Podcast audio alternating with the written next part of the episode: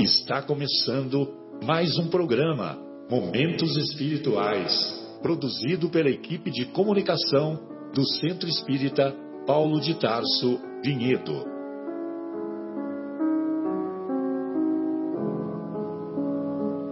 Se guardas contigo o estigma do sofrimento, indagando pela solução dos velhos problemas do ser e da dor, se percebes a nuvem que prenuncia a tormenta e o vórtice traiçoeiro das ondas em que navegas, vem conosco, estudemos a rota de nossa multimilenar romagem no tempo, para sentirmos o calor da flama de nosso próprio espírito a palpitar, imorredouro na eternidade, e acendendo o lume da esperança, perceberemos juntos, em exaltação de alegria, que Deus, o Pai de infinita bondade, nos traçou a divina destinação para além das estrelas.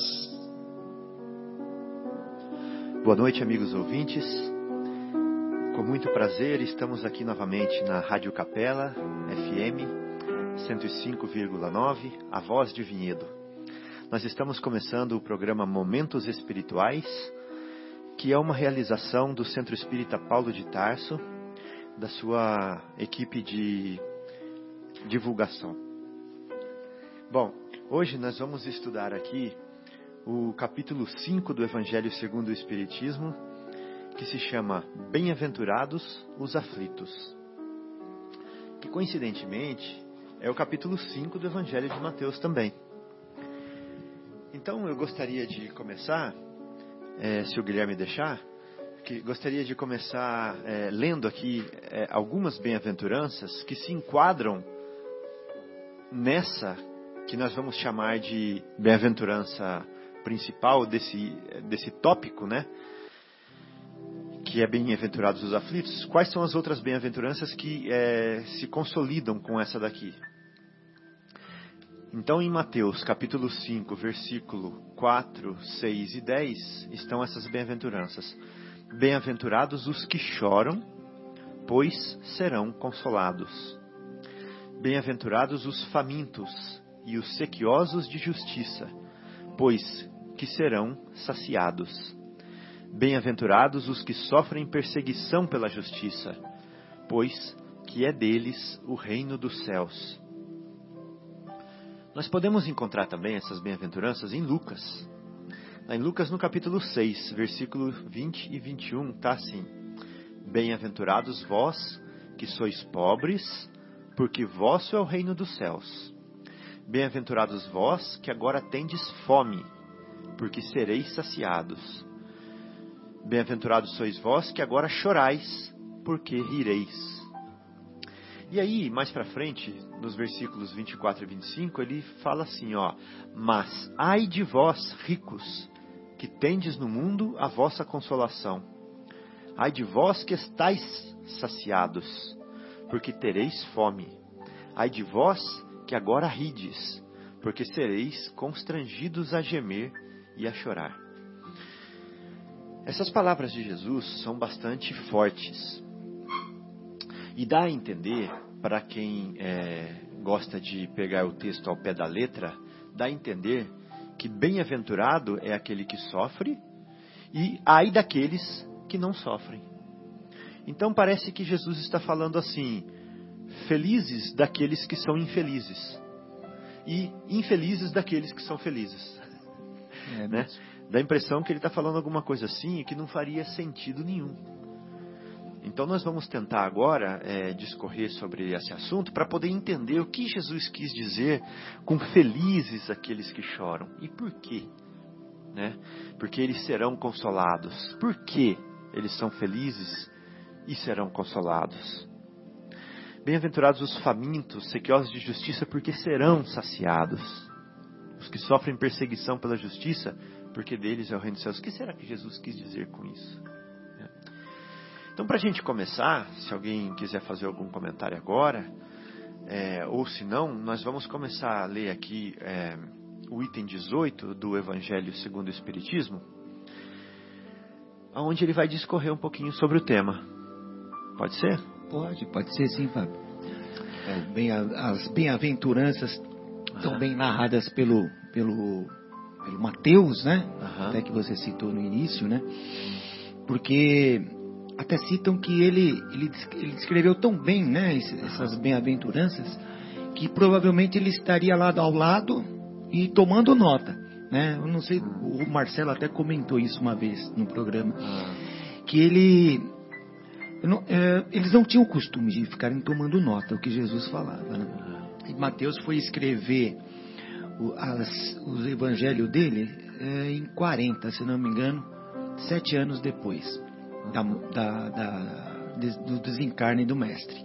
Eles Mas- tinham só é, rascunhos, né? Isso. Espalhados. assim, Exatamente. é, notas. E dizem que neste caso das bem-aventuranças, é, ele estaria realmente naquele momento tomando nota. Tão profundo foi o que ele escreveu, o que ele discorreu sobre as bem-aventuranças. Excelente isso que você falou, que Levi, né, que é Mateus, Isso. devia estar, devia estar tomando nota dessa parte por, por causa da riqueza de detalhes que ele descreveu. Exato. E no final do programa, eu vou ler exatamente esse trecho, chama Bem-aventuranças, no livro Boa Nova, Oh. aonde você vai entender por que que Levi sabia muito bem do que E, e ele que ele sabia nota? escrever bem, ele era um publicano, ele cobrava impostos e ele fazia inclusive Ah. a contabilidade das coisas lá do, do grupo. do grupo. É, Então ele ele era muito bem instruído, né? muito bem instruído. Não, não só do grupo, né? Mas fazia toda É. essa parte. Como ele era cobrador de imposto, ele tinha que fazer o relatório da contabilidade. lá Da região. Sim, sim, sim. É, ele, depois dele, dele ter sido convidado, né? é, até alguma outra curiosidade, né? Ele, ele tinha uma tenda no- em uma estrada, num caminho. Como se ele tivesse, ele era um cobrador de impostos, mas cobrava uma espécie de um pedágio por quem passava naquela região. E, e- Jesus, passando por aquele local, ele estava na tenda, ele olhou para Jesus, Jesus olhou para ele e falou, é, segue-me. E simplesmente ele, ele levantou Tá bom. e foi. Deixou tudo lá e foi. Jesus deve ter dado aquele olhar 43 para ele, Opa, né? É, fulminante. aquele olhar irresistível que dobravam De os ma- joelhos até de senadores. Fora do comum, é, Ah, né? Mas é linda. Esse, é, o Evangelho de Mateus realmente é muito lindo. sim. E dele surgiram outros, Outros. né? Sim. Espelhados nele. Então, olha só, Allan Kardec fala assim: quando Cristo disse, é para a gente comentar, tá? Vou ler um parágrafo aí a gente comenta. Quando Cristo disse: Bem-aventurados os aflitos, o reino dos céus lhes pertence, não se referia de modo geral aos que sofrem. Não é, não é assim todos os que sofrem de modo geral. Exatamente, É. Visto que sofrem todos os que se encontram na terra. Você sofre, Marcos? Sofro muito. Você sofre, João? Bastante, cara. Eu também sofro. Mas aí tem uma autora Só o Guilherme que não. Tchau, que Guilherme. Essa, essa autora aqui, a, a, a Taide Gomes Schumacher e o Edson de Oliveira, que escreveram a Vivência, Aham. eles falam uma coisa muito interessante. Os aflitos, Ah, os, a, a aflição aham. é alguém que sofre, mas sofre com resignação. Ah, tá chegando no Aquele que, que aceita o sofrimento, reconhece o sofrimento. Porque se você for falar, colocar no balaio todos os que sofrem, tem aqueles que sofrem e aceitam, tem aqueles que sofrem Se revolta. né? e se revoltam e blasfemam, né? Exatamente, assim. tá chegando praticamente no ponto já. É, então vamos seguir. né? Então é isso que o Allan Kardec vai falar. Ele vai falar assim, ó. Pois que sofrem todos os que se encontram na terra, quer ocupem tronos, quer estejam no Palácio do Planalto, quer estejam no Superior Tribunal Palácio de Federal, é, quer estejam Washington. Exatamente. Sejam os que ocupem trono, ou sejam aqueles que dormem sobre a palha. Todos sofrem. Uhum. Mas, ah, ele está falando aquele A assim, ah, meu Deus, sabe aquele A com De exclamação? É, mas, ah, poucos sofrem bem, que você estava falando. Uhum. Poucos compreendem que somente as provas bem suportadas podem conduzi-los ao reino de Deus. Então, olha só, aqui já dá pra gente comentar, né? Baseado nisso que você falou, Marcos. Uhum. É o bem e o mal sofrer, né? É o bem, bem o mal sofrer. Porque não é que é o sofrer que é o importante, Uhum. mas sim o que o sofrer vai causar em você. Exatamente. Agora, se o sofrer não causar nada, então você só sofreu. Só sofreu. E você nem foi bem-aventurado, porque não adiantou nada. É mesmo. É assim. Né, É João? verdade, é, é verdade, vai ser. É. O processo vai ter que se repetir, porque na realidade assim, é para é a gente crescer, né? é para É. essa oportunidade de sofrer, de passar uma, É. uma determinada situação difícil. Né? É só É. assim que a gente cresce, diga-se de passagem, é. sofrendo. Né? E Exatamente. Parece que é uma coisa assim meio de. é, meio sem sentido, né? Por que precisa sofrer? Mas assim, a gente só cresce a hora que a gente tropeça, a hora que a gente faz uma coisa errada. Ainda estava lendo hoje engraçado assim sobre esse assunto é, de um de um autor até que não é nem espírita, né? Mas ele falando exatamente assim como a gente cresce com os erros, né? Sim. É, porque ele até ele estava dizendo o seguinte que assim se ele tivesse fazendo todas as atividades dele vamos dizer profissionais etc mas sempre sem ter nenhum vamos dizer percalço né, sem ter nenhum tropeço né e de uma hora para outra ele poderia se vamos dizer é, é, ter um vamos dizer um problema sério né e em função de não estar tendo problema, não ter tido problemas, ele não se fortaleceu o suficiente para poder olhar alguns outros detalhes. Porque, por exemplo, quando ele vai e faz alguma coisa, se prepara, etc., vai lá faz alguma coisa, ele erra. Aquilo para ele é um momento de reflexão. Certo. Né? É. É. que ele para e vai ver o que que- onde é que É. eu errei, por que, que aquele negócio deu errado, por que, que eu prejudiquei outras pessoas, a nível profissional. sem- Por que está acontecendo isso comigo agora? Exatamente. E aí quando ele faz isso, quando tem os erros, né, é muito importante, foi muito interessante assim essa, É. essa aquela reflexão dele. Por coincidência, eu não, não, não acredito muito em coincidência, mas estava lendo sobre isso Aham. de um texto que não tem, não é nem espírita, né, de um, Aham. de um- de um profissional da área financeira, né? Ele estava exatamente dizendo isso assim. Se ele não A gente cresce nessas que a horas. gente cresce exatamente quando a gente Porque o erro é- causa um sofrimento e o sofrimento faz você ruminar aquilo, Refle- né? é, que você refletir. fez. Exatamente. Por que, que aconteceu assim? Exatamente. Qual foi a consequência? O que, que eu posso fazer para da próxima vez não, não acontecer de novo? E isso, assim, ele, vamos dizer, é um, esse é um prisma que eu comentei desse cidadão ali, né, que ele estava dizendo, assim, sobre essa questão profissional, mas a gente trazendo, como você comentou aí, né, para o lado, vamos dizer, pessoal, sentimental, espiritual, né, é exatamente a mesma, o mesmo conceito, né, o mesmo mecanismo, né, Marco? É. Né? Uhum.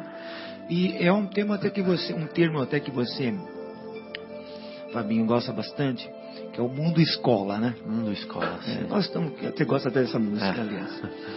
Nós estamos no mundo escola, Sim. no mundo de provas e expiações. E, tô chupando uma bala aqui. Dá um pedaço aí. É.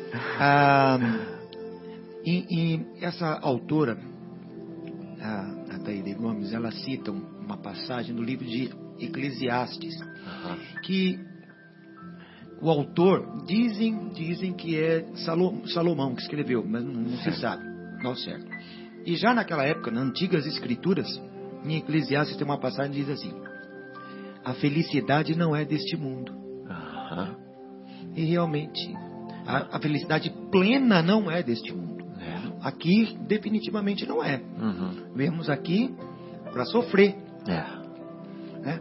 Tem horas que nós vamos ter picos de alguma, alguma felicidade, De tal, alegrias. mas- de alegrias, É. né? Mas nós viemos aqui para pôr suar. em prova o que nós É.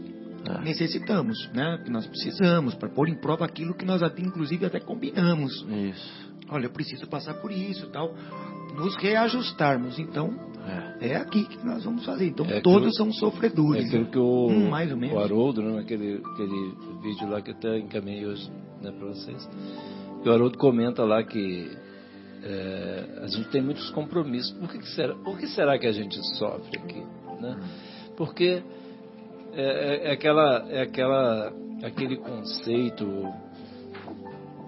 assim, enganoso, enganado, né? Que a gente tava, tinha de que, ah, que Deus nos pune, etc. Deus não, Deus não quer punir, Deus não está nem Deus quer que a gente seja feliz, né? Que a gente é. cresça. Né? Nós não nos permitimos uma situação em que a gente esteja livre enquanto nós não nos desvincularmos daquele compromisso, se a gente prejudicou alguém, prejudicou a vida, né? É. Enquanto a gente não ressarcir esse mal aí que a gente fez, a gente compensar de uma certa forma, como Paulo disse, né? É, que o amor né, cobre a multidão dos nossos pecados.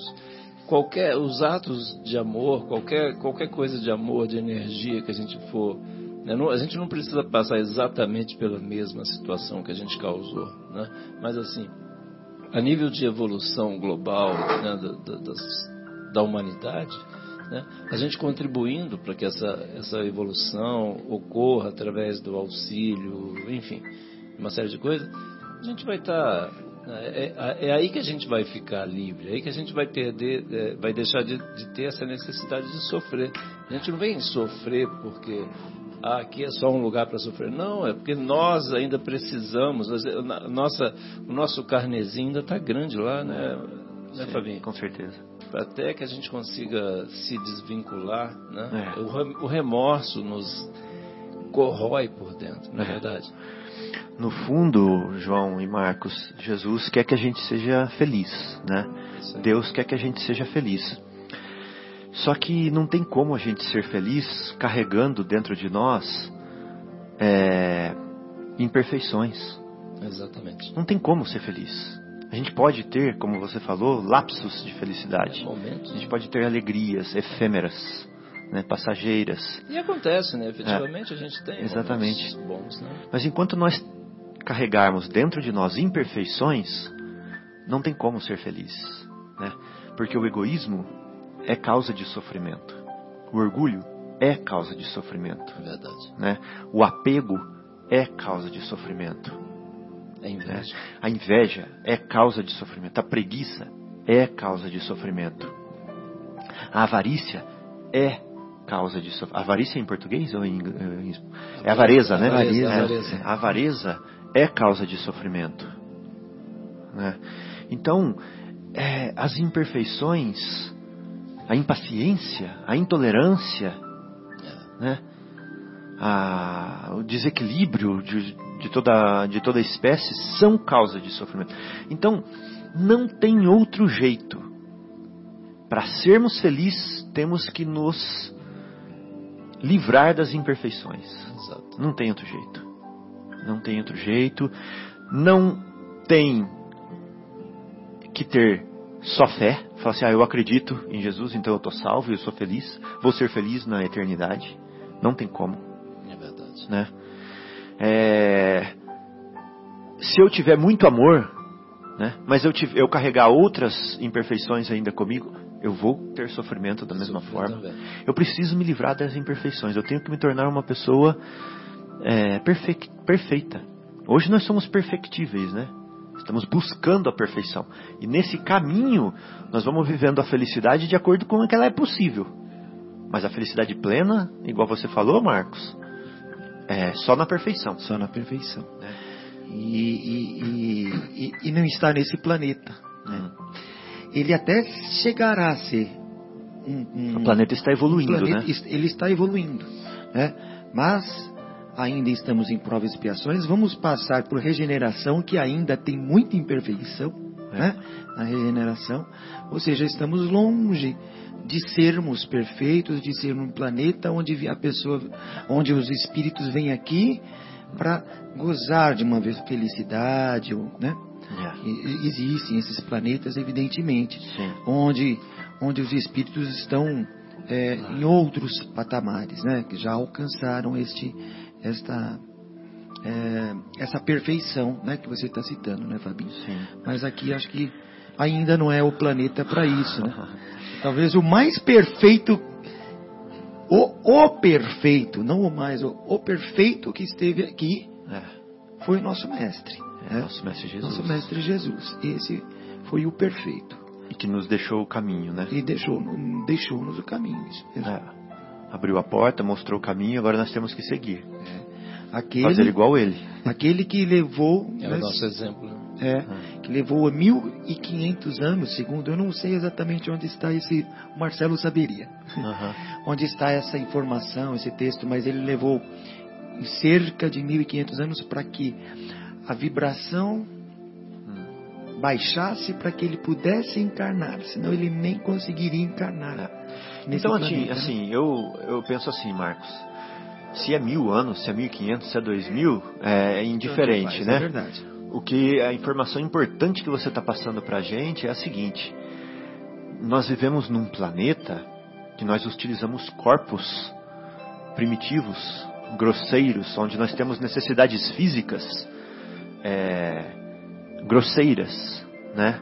Temos intestino, né? Nós temos bexiga, nosso corpo é pesado, é, o nosso corpo é cheio de nervos que causam dor, é, músculos, é, fome, né? É, ele envelhece. E um ser de alta hierarquia como Jesus, né, de um patamar tão alto, para se adaptar e estar entre nós nessas condições, provavelmente deve ter passado por um processo é, doloroso né, e lento para ele poder baixar, né, como você falou, a sua, a sua Vibração. vibração até chegar onde nós estamos hoje, nessa vibração grosseira que nós estamos. Então, não esquenta não se você não lembra se é mil, mil e quinhentos, tá? A ideia é muito boa. É verdade. É, Então, olha só, vamos aqui, ó. Mas, ah, poucos sofrem bem, poucos compreendem que somente as provas bem suportadas podem, suportadas podem conduzi-los ao reino de Deus. O desânimo, ah, esse é uma falta. Deus vos recusa consolações desde que vos falte coragem. Olha que essa frase que forte. Se te faltar coragem, João, Deus te recusa consolações. Por isso que ele fala: levanta-te e anda, né? Batei e abrir-se-vos-á, pedi e obtereis. Ou seja, faça a sua parte, peça, né? Levante. A prece é um apoio para a alma, contudo, não basta. Ah, nossa, olha que forte isso. Será que é verdade? A prece é um apoio para a alma, mas não basta. é forte mesmo. O que que falta? Que que falta? Coragem. Precisa fazer, né? É. Precisa Ação. arregaçar as mangas, precisa Ação. ação. Né?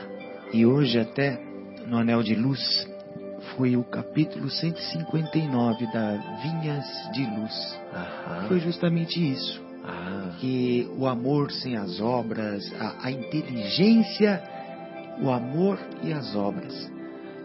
Foi, foi muito lindo o texto do que Emmanuel coloca, que tem, tem um pouco a ver, né? Até que você falou que a prece, ela, ela auxilia e, e Emmanuel dá uma lição, eu não me lembro exatamente do texto, mas foi, foi muito bonito. uhum. Que ele fala, não adianta você só ter o conhecimento se você não tem um amor.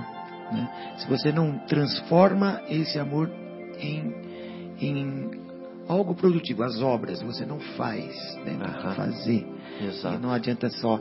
E Emmanuel mesmo diz que é como um viajante que é um poço d'água à beira de uma estrada. Ah, bom exemplo. Eu ia dar um exemplo parecido com É, esse. ele mas- mata a sede, Aham. né? mas não. Imagina não- se esse viajante para do lado da pessoa que está com E- sede e e fica fica- fazendo prece. E fica ali, ó. Exatamente. Vai adiantar o quê? É.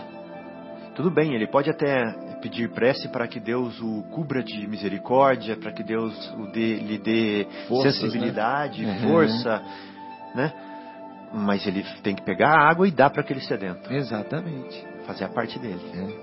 E outra coisa que o Emmanuel falou também, que o conhecimento no caminho é como se fosse uma placa, ele indica o caminho. É, mas como é que era? Como é que estava?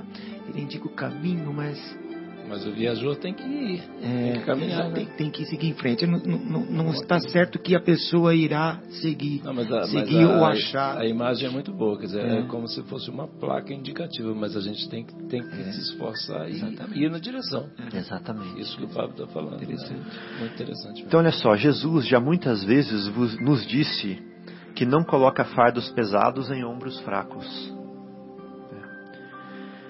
Ou seja, a nossa prova, a nossa missão, né, o nosso trabalho é de acordo com as nossas forças e com as nossas necessidades. Não há injustiça né, por parte de Deus.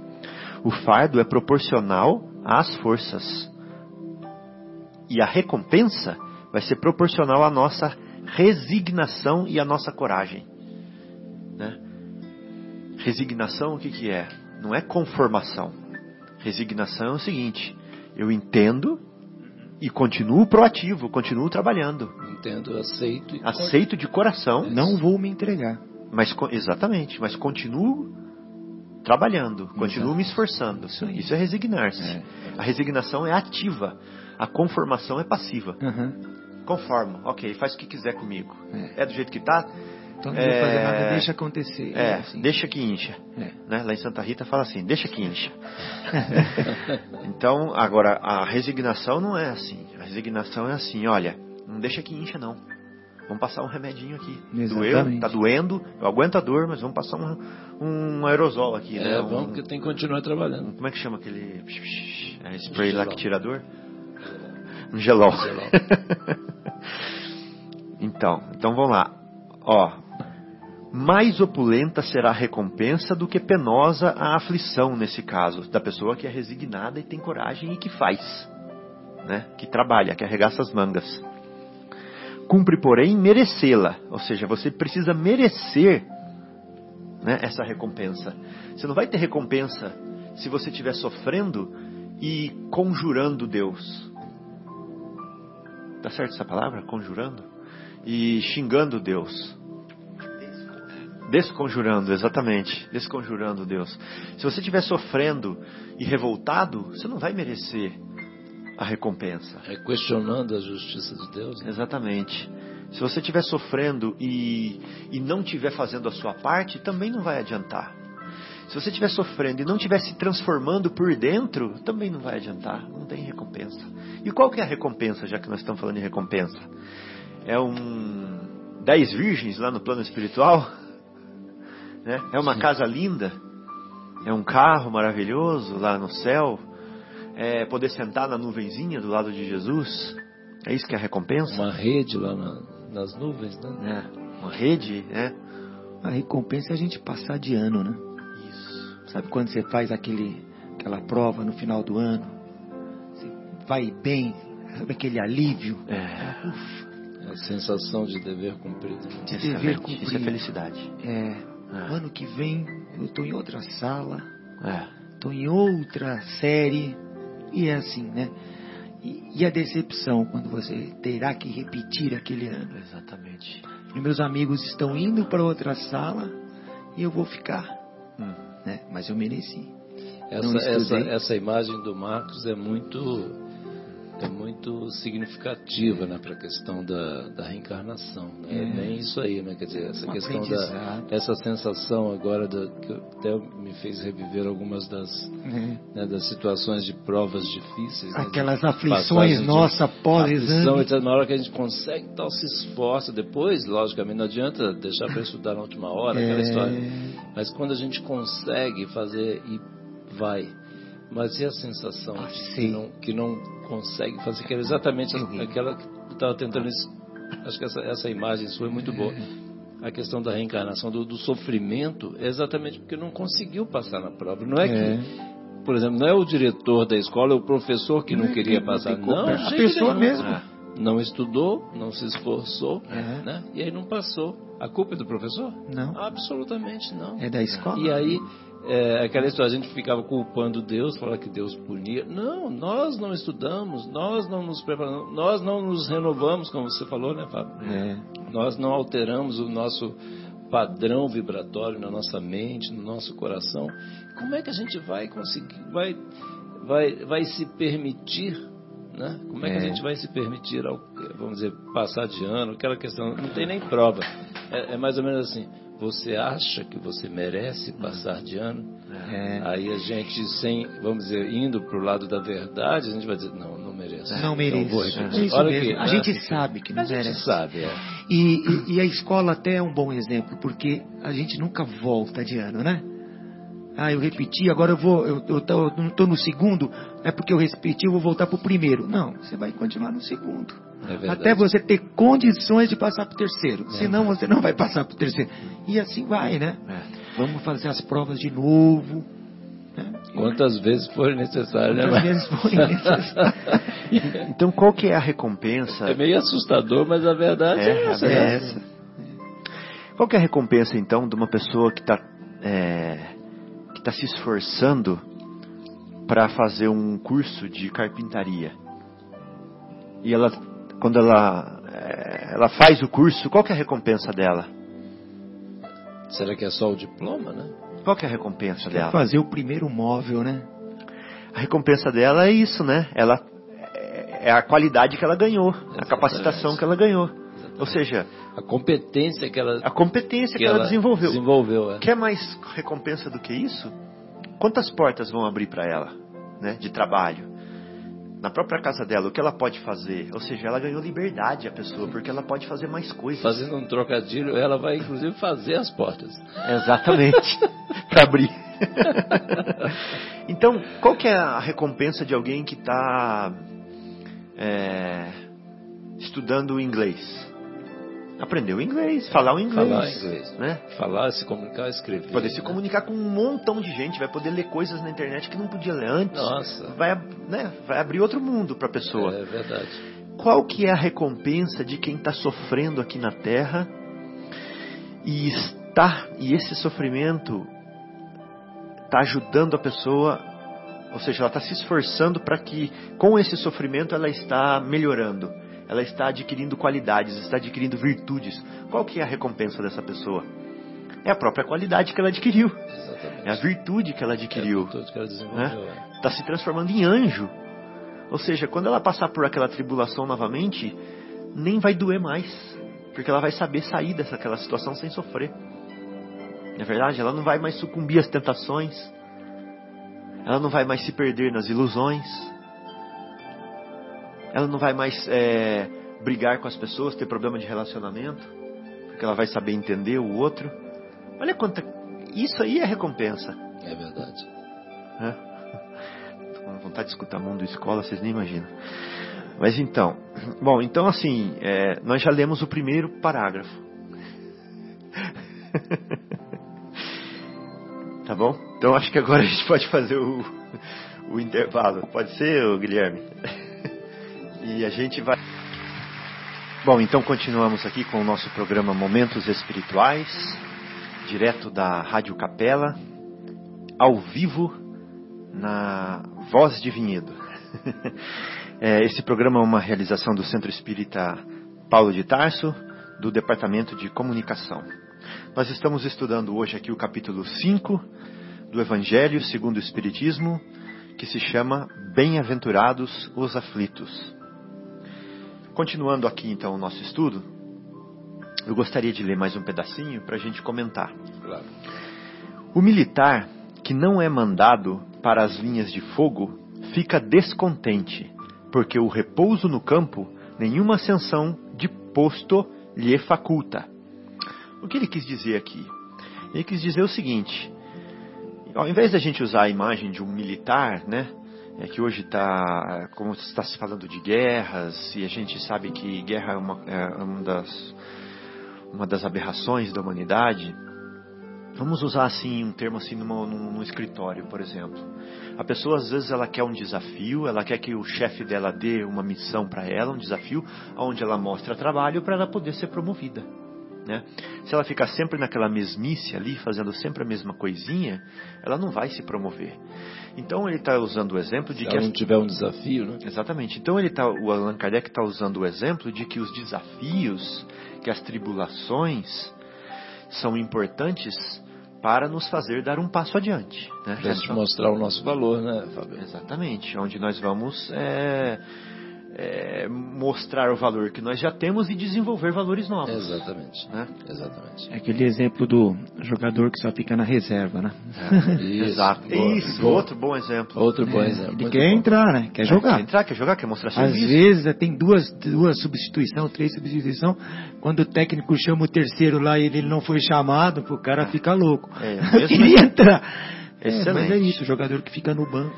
Então, resumindo, ó, alegrai-vos quando Deus vos enviar para a luta. Alegrai-vos quando você, como jogador, foi escalado. Quando o técnico botar pra jogar. É, exatamente, quando o técnico te colocar para jogar. Alegrai-vos quando Deus vos enviar para a luta. É. Muito forte essa mensagem, essa, essa imagem, né? É verdade. Não consiste esta, esta luta, né, no fogo da batalha, mas nos amargores da vida, em que às vezes de mais coragem se há mister do que num combate sangrento. Às vezes, num combate sangrento, você vai na alucinação, na adrenalina, mas para os amargores da vida, para você ir paulatinamente vencendo, é mais difícil. Aí tem muita gente que desiste. Alguns que até venceriam numa batalha, mas no amargor da vida não, né? porque é uma prova um Não é pouco mais fácil. complicada. Não é fácil. Porque às vezes os amargores da vida requerem mais coragem do que num combate sangrento. Né?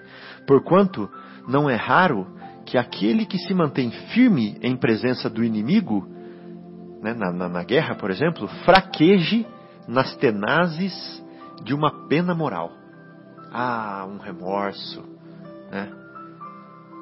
Ah, um medo, né? Nenhuma recompensa obtém o homem por esta espécie de coragem, mas Deus lhes reserva palmas de vitória e uma situação gloriosa, não para aquele que vence a, a, a, a batalha, mas para aquele que enfrenta esses combates da vida, né? Da vida. Porque muitas, Com- muitas dificuldades são internas, né? não são Exato. né? não são nem de outras pessoas, outras coisas assim. Às vezes a gente passa por cima das nossas barreiras, né? Que nós temos Isso. no nosso coração. As né? tribulações íntimas, né? Quando vos advém uma causa de sofrimento ou de contrariedade, sobreponde-vos a ela. E quando houverdes conseguido dominar os ímpetos da impaciência, ei, esse é difícil, hein? Da cólera, pensou dominar o ímpeto da impaciência? Porque se você tiver tempo de contar até 10, até é fácil, mas na hora do ímpeto é difícil. Porque aí é reflexo. É aí aquela coisa automática. Aí é a o que você é É mesmo, a né? verdade, é a sua verdade. É, aí é o que está dentro de você, de verdade. É, Essa daí que eu vou demorar um pouquinho mais. O ímpeto da cólera, ou o ímpeto do desespero, dizei de vós para convosco, cheio de, justiça, de justa satisfação, fui o mais forte. Aí você venceu. Aí é a recompensa. Aí você ganhou um- uma qualidade do anjo. Né? é verdade. Lembra-se uma frase de Jesus que fala: Eu venci o mundo. Eu, nossa, eu venci o mundo. Eu venci o mundo. É isso. É isso. Né? É isso. Eu fui mais forte Eu aqui. venci o mundo. Eu venci o mundo. Aí está a recompensa. É, eu venci o mundo. Ou seja, um mundo de provas e expiações. Eu venci o mundo. Eu, Ou seja, nenhuma tentação me levou, nenhuma ilusão me levou. eu né? consegui a perfeição. É, Né? Maravilhoso. Nossa, maravilhoso. Maravilhoso mesmo. Então, gente, bem-aventurados os aflitos. Isso pode traduzir-se assim, ó. Bem-aventurados os que têm ocasião de provar a sua fé e de desenvolver a sua fé, de provar a sua firmeza e de desenvolver a sua firmeza, que tem a sua perseverança e a sua submissão à vontade de Deus. Porque terão centuplicadas as alegrias que lhe falta na terra. Porque terá adquirido qualidades que não tinha antes, né? É exatamente aquilo que você comentou, né? E porque depois do labor virá o repouso. Ou seja, você vai usufruir daquelas qualidades que você adquiriu. Lindo, né? Muito lindo. Se chama Lacordaire, o espírito que falou isso. Isso é um espírito que ditou, né? é, em Havre, em 1863. Nossa. Onde que é Havre, Guilherme? Havre.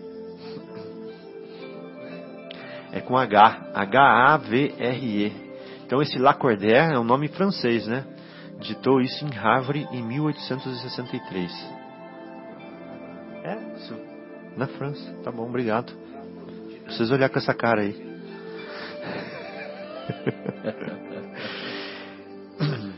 Bom, então vamos lá, gente.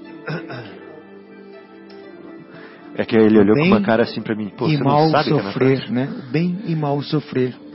Esse item. Isso. Esse item chamava o bem e o mal e mal sofrer. sofrer. hum. Então, é, agora eu queria entrar naquele item que chama assim, o mal e o remédio. O, o, ah, é verdade, o, o- o João tem uma coisa eu, eu queria, maravilhosa para comentar. É, eu queria na realidade assim compartilhar aqui com vocês assim dentro desse do livro Vivendo o Evangelho, né, do Antônio Badu Filho, do psicografia do André Luiz, é, tem a lição número 60 que chama-se Vitória Maior. É, é uma mensagem muito linda, eu queria compartilhar aqui com vocês, com os nossos queridos ouvintes. Então André Luiz diz assim: Quiseste, o, o título é Vitória Maior, o nome da lição. Aham.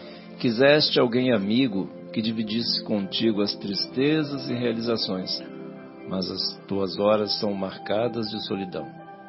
Sonhaste com o filho saudável que preenchesse teus dias com alegria pura, mas a criança que trazes nos braços padece dolorosa provação, aninhando em teu colo o corpo frágil e atormentado. Ansiaste pelo noivo compreensível, compreensivo que te concretizasse os ideais de vida, mas, os- mas o companheiro que partilha de teus passos está crivado de enganos e ilusões, exigindo-te doses generosas de tolerância e abnegação. Né? Aquelas coisas difíceis que a gente vive, né? Desejaste a família solidária e equilibrada que te sustentasse o coração nos momentos difíceis, mas teus parentes entregam-se a desatinos, compelindo-te ao sacrifício e devotamento. Esperaste a cura da enfermidade que te aflige as noites de insônia, mas a dor e a limitação te torturam com frequência. Aguardaste a situação confortável e fácil por merecimento de teu trabalho e dedicação, mas as dificuldades persistem, arrojando-te as preocupações e incertezas. Planejaste o futuro risonho da realização profissional, mas obstáculos desviam-te do caminho do sucesso, arrancando-te lágrimas e desconsolo. Lutaste por vitórias, reconhecimento e paz, mas tuas batalhas terminam em fracassos, indiferença e atribulações. Então são situações muito difíceis, né, que a gente, muitos de nós, né, vivemos. E aí ele conclui assim: Diante do sonho de desfeito e da realidade dura, não te revoltes, mas compreende que o sofrimento de hoje é a colheita do que plantaste ontem em existências desperdiçadas no erro. Persevera no trabalho digno e entrega-te à inspiração de Jesus, na certeza de que a aflição que te pesa nos ombros é, na verdade, a cruz redentora que há de te conduzir à vitória maior na vida eterna, onde encontrarás a verdadeira felicidade. Que coisa é para lavar a alma assim da gente, porque assim a Subiu gente muito nível. é, não é uma coisa Maravilhoso, linda, porque eu- por isso que eu, eu, eu- eu quis compartilhar, porque eu li isso hoje assim lá, né? Eu falei, nossa, que coisa linda, me tocou tanto o coração assim, eu falei, eu precisava com- com- compartilhar com você. Cruz redentora. Redentor, exatamente. Esse final dele que é muito importante, né? Persevera no trabalho digno e entrega-te à inspiração de Jesus, Aham. na certeza de que a aflição que te, pre- te pesa nos ombros, né? Isso, to- todos são todos os exemplos que ele deu de aflição, É. né? Em todos os campos, né? Então, na certeza de que a aflição que te pesa nos ombros é, na verdade, a cruz redentora que há de te conduzir à vitória maior na vida eterna, onde encontrarás a verdadeira felicidade. Porque esses exemplos aqui são exemplos de felicidade, né? que são consideradas as felicidades aqui na Terra, mas aqui não é local de felicidade. Então, alguém amigo, um filho saudável, noivo compreensível, família solidária, né? A cura da enfermidade, né, Marcão? A, a situação confortável e fácil, futuro risonho de realização, vitórias, enfim, são coisas que, né, do declarado de felicidade aqui, mas mas é muito interessante, né? É muito para a gente renovar os nossos conceitos, não é verdade, Fabinho? Não, eu tô pensando aqui, já mexeu comigo esse texto bastante. É, não, eu também, a hora que eu li ah. assim, até parei. Eu falei, nossa, preciso refletir sobre. Nem li o outro na sequência, eu parei. Sabe o que eu lembrei, João? Por causa de. Está escrito aí Cruz Redentora. Eu lembrei do seguinte. É, simbolicamente, na Bíblia, nós convivemos né, num jardim de delícias, no jardim do Éden, né, durante a nossa inocência. Enquanto nós bebíamos, nós comíamos do fruto da árvore da vida, ou seja, enquanto nós estávamos conectados com Deus. Em um determinado momento, nós experimentamos da árvore do conhecimento do bem e do mal, aonde nós quisemos é, aprender, quisemos é, experimentar o erro. E aí vem as consequências. Caim matou Abel e daí para frente virou um mundo de sofrimentos para nós. Nesse momento, quando Deus fala assim: Bom, vocês então decidiram é, deixar o jardim do Éden para viver nas tribulações, sentir dor, dores de parto, é, com o suor do vosso rosto angariar o pão. Né? Então agora eu fecho o jardim do Éden e coloco uma espada fincada no chão, que quem quiser agora retornar, está fechado, não entra mais. Tem que vencer essa espada aqui. Né? É uma mensagem que está lá na Bíblia. Só que quando a gente estuda, a gente vai ver que é, ao longo dos séculos, Jesus foi mostrando para a gente a lição e, e nos ensinando o caminho de volta para o jardim do Éden, o caminho de volta para o reino de Deus, né? E como que ele fechou a lição dele? Com essa espada fincada no chão. Ele transpôs essa espada fincada no chão e voltou para o jardim do Éden. Qual que é a espada fincada no chão? É a cruz. É a cruz. Então é a redenção. Então ele venceu o mundo, como você falou, né? E a cruz foi o instrumento de redenção dele, ou seja, ele atravessou aquela espada e ele pôde voltar para o reino, estar no reino dos céus, né? é, simbolicamente falando, mostrando para a gente o caminho da redenção, que é a cruz. Que é essa cruz? Não é o que nós estamos falando aqui? É a aflição, são as tribulações, né? São os sofrimentos, são os desafios, né? Então achei muito lindo esse texto. Achei maravilhoso. É, é, é consolador. Consolador. E aí, ele. ele oh, Marcos, desculpa, Marcos. Ele, ele fala. É, no primeiro parágrafo aqui da, da, conclusão dele, né, que ele diz assim, diante do sonho desfeito e da realidade dura, não te revoltes. Não te revoltes. Não te revoltes, mas compreende que o sofrimento de hoje é a colheita do que plantaste ontem em Matamos Abel. Exatamente colheita do que plantaste, plantaste ontem em existências desperdiçadas no erro. Existências desperdiçadas no erro. Olha que Nossa, coisa que forte. Forte, né, cara?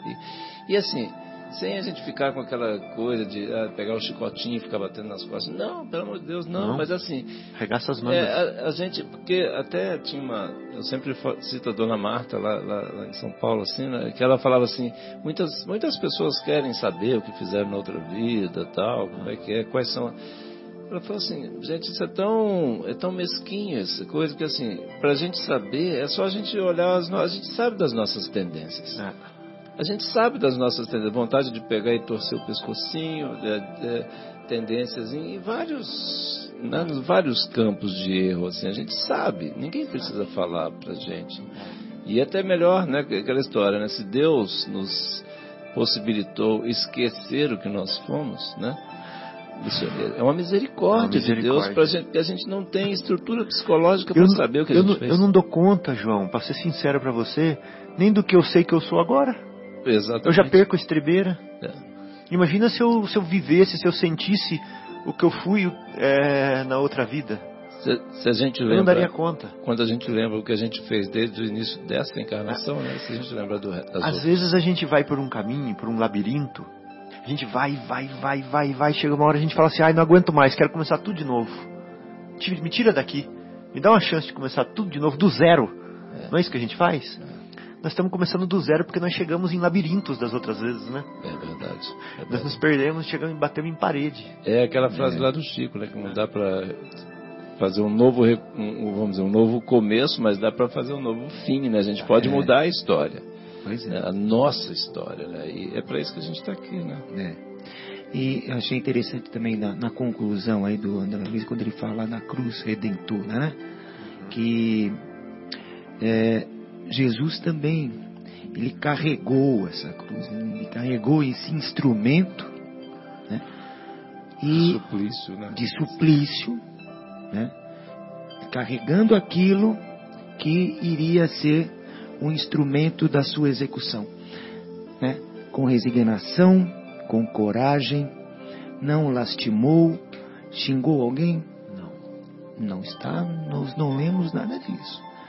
Né? Foi sofrendo, passando dor, carregando um peso, teve alguém que ajudou, né? Teve um rapaz, né? Que me esqueci o nome dele, que quando ele caiu, num dos momentos de, que ele caiu, que já vinha apanhando a madrugada inteira, passou por todas as etapas. Essa cruz redentora que carrega, né, que carregou até o fim, né? Que também né, haja resignação, haja coragem, Força, haja né? força, né? Força moral, né? É, força moral. É. E é por isso, ele venceu o mundo. É. Ele venceu o mundo. né? Venceu tudo isso. E nós temos, cada um temos a nossa cruzinha, né? Comparado com a dele, é, é uma cruzinha. Mas nós temos que é, nos redimir também. A nossa é feita com palito de fósforo. é leve. Então será a terra um lugar de gozo, um paraíso de delícias? Você já falou que não, né, Marcos? Já. Não, não, não mesmo. É. É, Nem Fernando de Noronha. assim. Não disse Jesus que haveria prantos e ranger de dentes para os que nascessem nesse vale de dores? Esperai, pois, todos vós que aí viveis, causticantes lágrimas e amargo sofrer.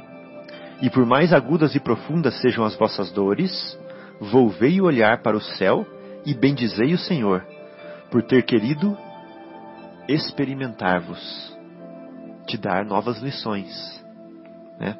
Ó homens, dar-se-á, não reconheçais o poder do vosso Senhor. Ou seja, pode ser que você não reconheça o poder de Deus, senão quando ele vos haja curado as chagas do corpo e coroado de beatitude e ventura os vossos dias. É uma pergunta isso, né? Então, isso é verdade. É, eu já vi muitas pessoas dizerem assim.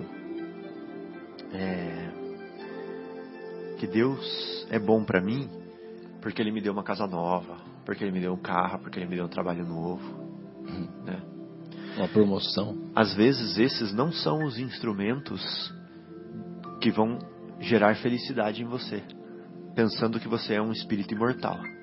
Às vezes são instrumentos de alívio, mas não de libertação espiritual. Né? Que muitas vezes a falta das coisas é o que te traz libertação espiritual. Né? É o que Então- fortalece, né? Então, acho que quando a gente estiver passando necessidades, turbulências, tribulações, sofrimentos, nós temos que pensar assim: o que essa dor quer descristalizar em mim?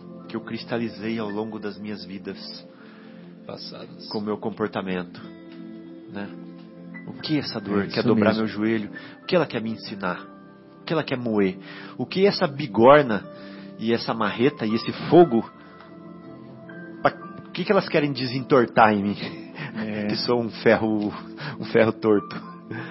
né? É, naquela, na lição lá, pra, quantos lares des- destruímos né, no passado, É.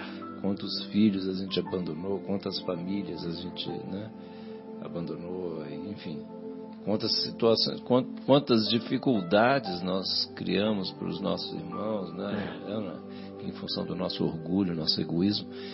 Enfim, então são essas, são essas vamos dizer, o- essas culpas que a gente carrega, é disso aí que a gente precisa se livrar. E como é que a gente se livra? A gente é, compen- compensando isso aí, a vida. Eventualmente, não precisa nem fazer para quem sofreu, porque de repente quem sofreu isso já nos perdoou há muito tempo, mas nós não conseguimos nos libertar disso aí enquanto nós não compensarmos a vida, né? Compensarmos a vida. É, ou seja, nascer de nós a solução para o problema que nós criamos. que nós né? próprios criamos, exatamente. Ah. Exatamente. Nós É. plantamos. Hoje, hoje, João, nós somos solucionadores, não somos mais problemadores.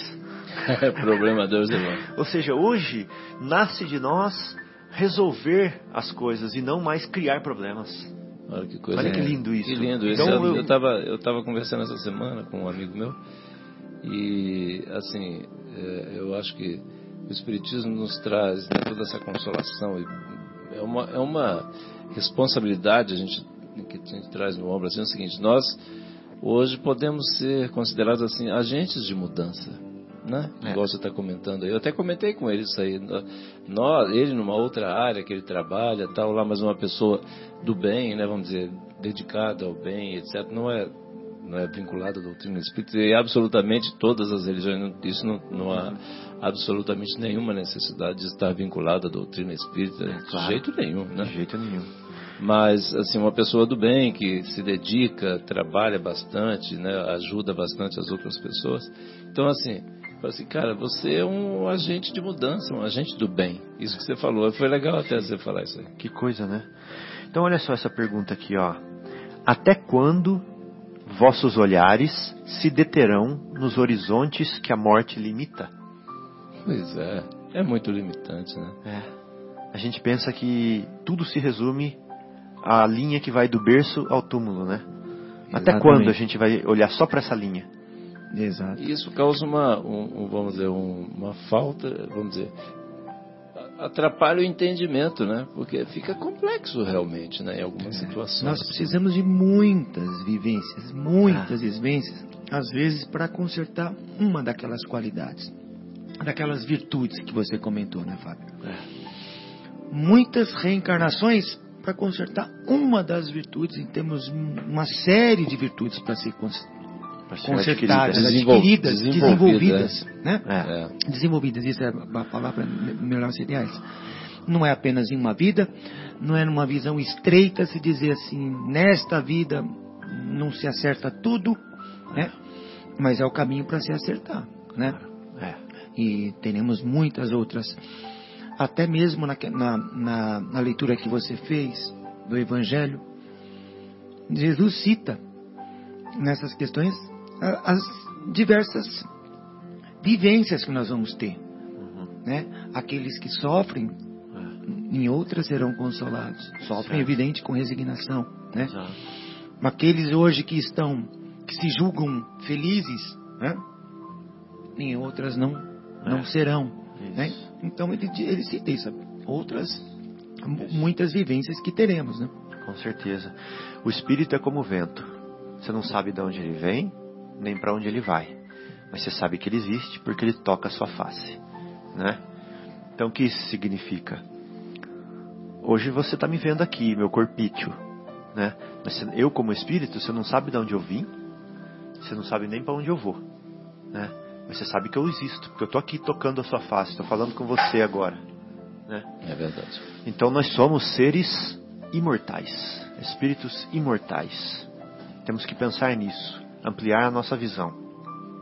Eu acho que esse, esse, esse ponto, é, vamos dizer, só que tava, o Marco estava comentando, que comentasse uma, uma vantagem que eu vejo assim na questão desses conceitos, né, que a doutrina espírita traz para o nosso entendimento, né, da, da, da justiça, justiça de Deus e tudo, é essa questão da, da múltiplo, né, das múltiplas encarnações, né? Porque fica, aí fica muito mais fácil da gente entender, de racionalizar a questão da evolução, né?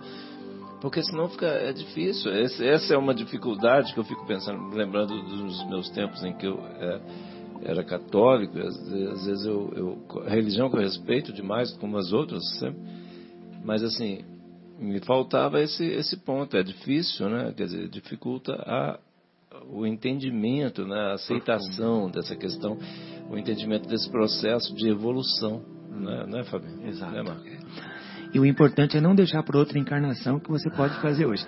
Às vezes a gente, como espírita, fala, ah, tudo bem, na próxima então eu vou consertar isso. Dessa Ah, vez tá. vou ficar. Ah, tá, tá, né? Sim.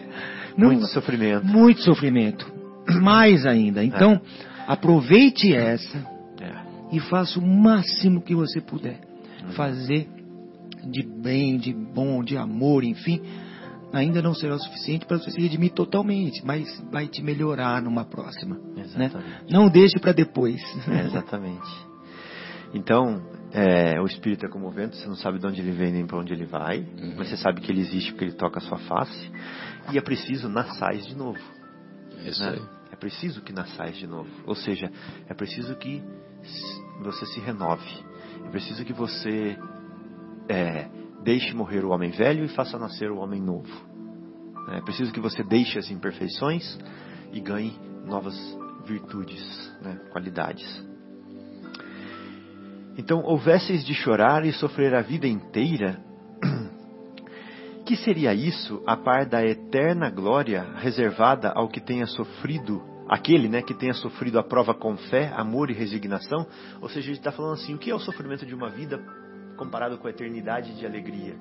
É. É quando você é, quando você vence os obstáculos, né? Quando você tem sucesso na sua prova.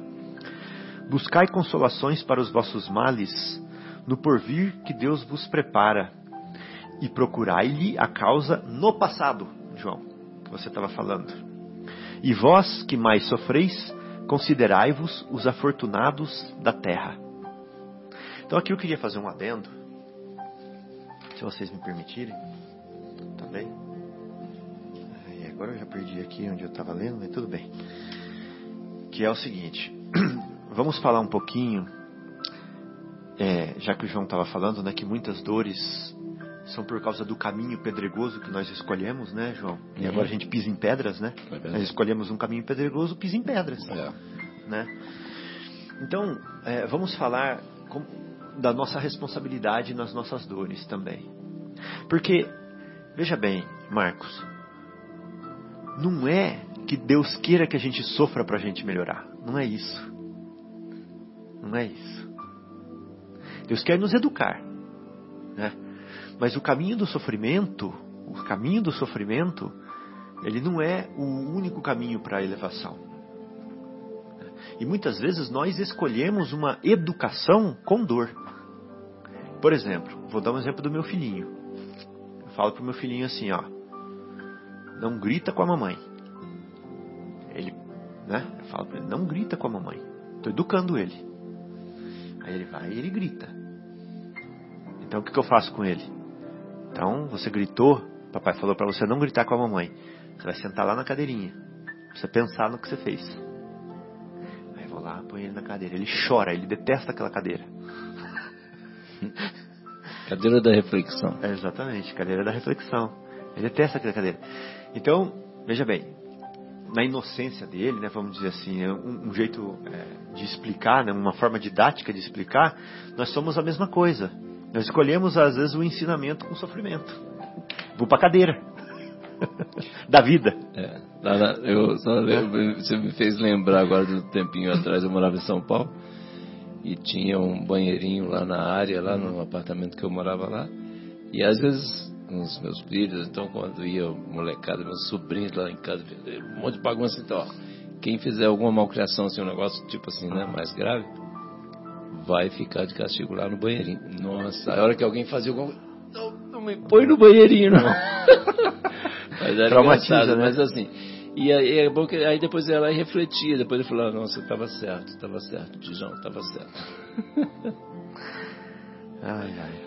Então, olha só, por exemplo, às vezes nós somos pessoas ambiciosas, né? Nós queremos, é, queremos pra gente as coisas. Nós não queremos, é, seja poder, seja bens materiais, nós queremos para nós.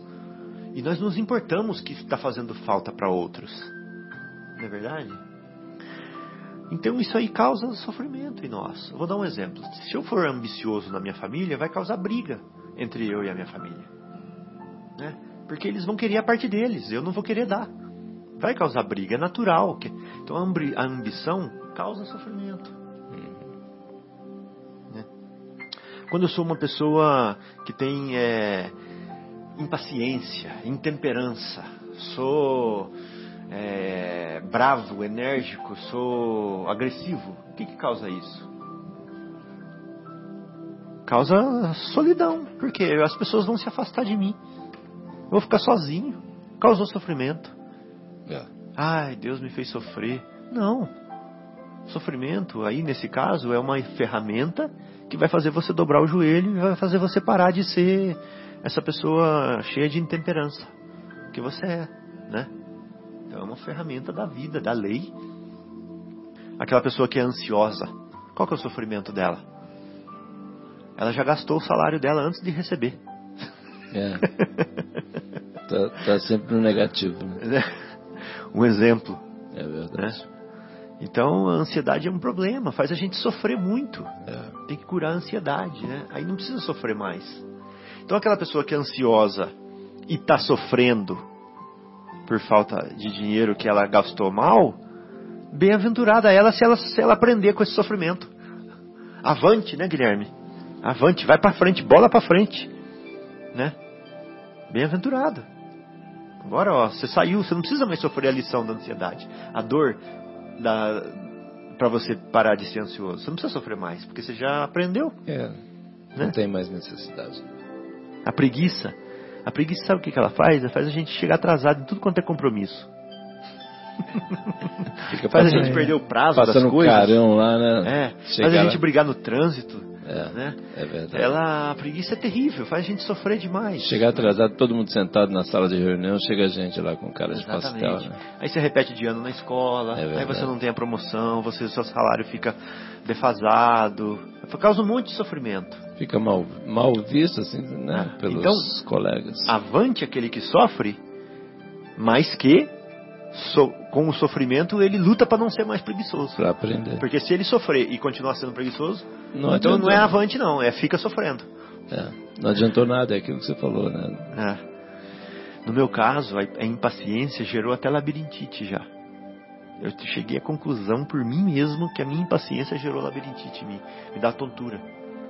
Que os dias que eu ficava super impaciente me dava tontura. É incrível, né? Maledicência pode dar até infecção na garganta. Nervosismo da úlcera. É verdade. Né? Tristeza da depressão.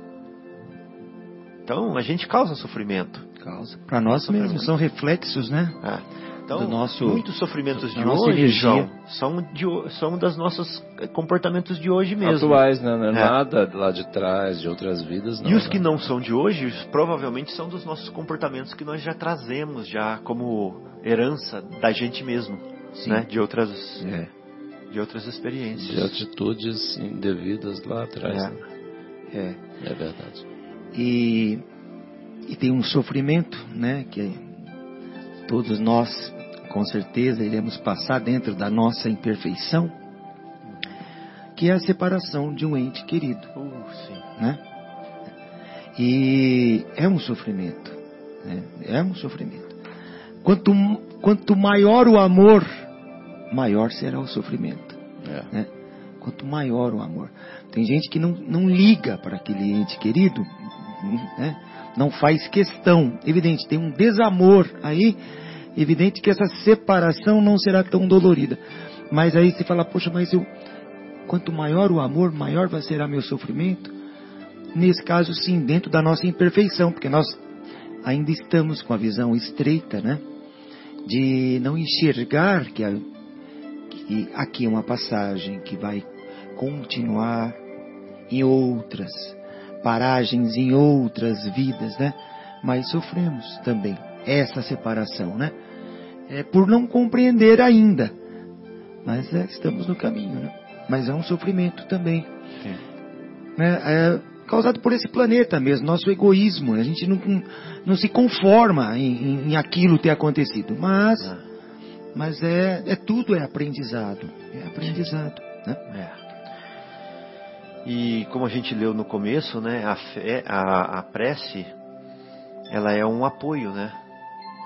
Ela é um apoio muito importante. Muito importante. E a fé, É uma ferramenta, né, É. pra gente pra gente trabalhar as nossas dificuldades, né? Igual até aquela que eu estava comentando do Chico lá tal, Emmanuel discorreu Isso. bastante tempo com ele lá sobre o quanto seria importante né, nas, nas nossas dificuldades Aham. nós nos religarmos a Deus através da prece e buscar o auxílio. Que é uma Exatamente. ferramenta para o nosso equilíbrio, né? Pra gente, Aham. porque nós somos frágeis e eventualmente podemos sofrer algum ataque de algum irmão menos esclarecido, encarnado ou desencarnado, né? Aham. Então, para nós é, utilizarmos, buscarmos uma ferramenta para o nosso equilíbrio, é prece, É. sem sombra de dúvida. né? Todos nós, acredito que todos nós já tenhamos É. tido a experiência de, Exato. de um do resultado de uma boa prece, né? Aquela prece, né, João, é, que a gente deita no colo de Deus. Nossa, que imagem linda, Fábio. Isso É. mesmo. E vamos fazer o seguinte, vamos quebrar um paradigma aqui agora. A gente fala Deus Pai, né? Mas vamos chamar Deus de mãe? Ele não é o gerador É. da vida? Ele não é a árvore da vida? É. Não é ele que gera? Então vamos chamar Deus de mãe, vamos falar da mãe divina Uhum. para Deus, que é uma imagem linda. Vamos deitar no colo da nossa mãe? Né? Vamos falar assim, mãe, tá difícil, mãe. Passa a mão aqui no meu cabelo. Me dá um abraço. Coloca a mão aqui no meu ombro. Mostra a direção para mim. O que a senhora tem para me falar? Né? É verdade. Quando a gente está ruim, quando a gente está sofrendo, a gente não corre atrás da mãe? Nós temos uma mãe no céu, a mãe divina, que é Deus, né? É. Então, deita no colo dela. Deita no colo. Essa é a prece, né, João, que você estava falando. É verdade. Essa ligação, né, Fábio? É, E essa e ela vem exatamente é, trazer aquela recompensa, aquela, aquela compensação de energia quando a gente se desequilibra, nossa energia baixa, né? E aí a mãe né, vem naquele aquele papel maravilhoso de re- nos recompor, exato. nos recompor. E a gente sente aquela força, né? É. Ela coloca a mão no seu ombro e fala assim: Tá vendo lá, meu filho, aquela direção, ó? É pra lá. Vamos, Segue. vamos que eu tô colocando a mão no seu ombro e tô indo Segue, junto. vai em frente que tamo Vai que eu junto. te dou o apoio aqui atrás. Aí você vai. Aí você vai com toda a força.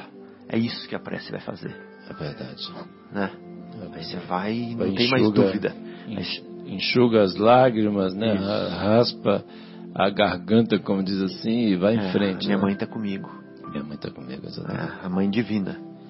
É verdade. Então, a imagem, joia. A imagem é Então- muito linda. Então a gente fechou aqui mais um bloco e agora nós vamos pro intervalo musical e nós vamos escutar, a- já que nós falamos da cruz redentora, né?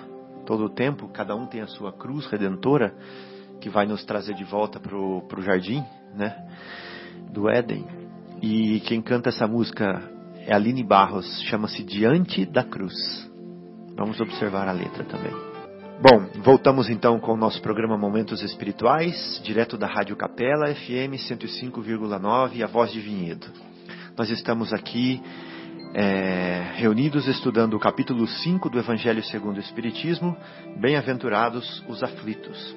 Eu gostaria, já que essa leitura ela estimula a nossa discussão, né? É. Eu gostaria de continuar lendo mais um pedacinho. Isso, faz favor. Oh, por favor. Fala assim, Tá ó. Tormentos voluntários, tá?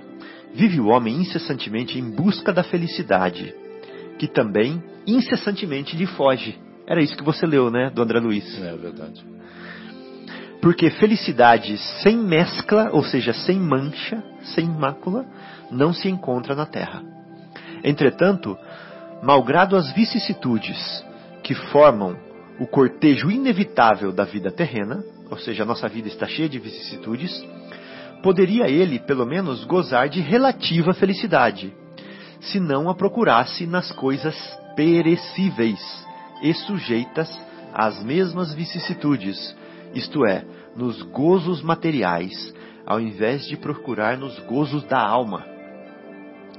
Então nós às vezes nos, às vezes a gente erra o caminho porque procuramos felicidade nas nos gozos materiais, nas coisas materiais, é. né? E os gozos celestes são imperecíveis. Então, em vez de procurar a paz do coração, ele se mostra ávido de tudo.